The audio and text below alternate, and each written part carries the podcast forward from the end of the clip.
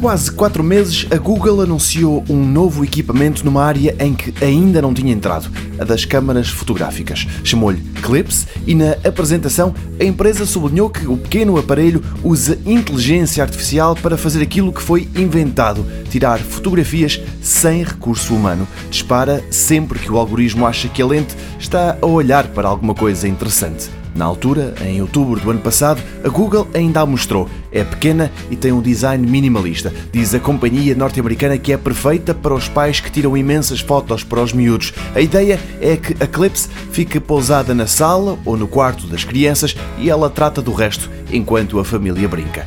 Claro que isto levanta dúvidas quanto à privacidade de crianças e adultos, mas a Google garante que todo o processamento de imagem é feito dentro da câmara, pelo que não haverá nada a recear. Declarações que aparentemente chegaram para alguns pais. A Clips foi posta à venda na América na passada sexta-feira por cerca de 250 euros e no domingo o primeiro lote de câmaras já tinha esgotado.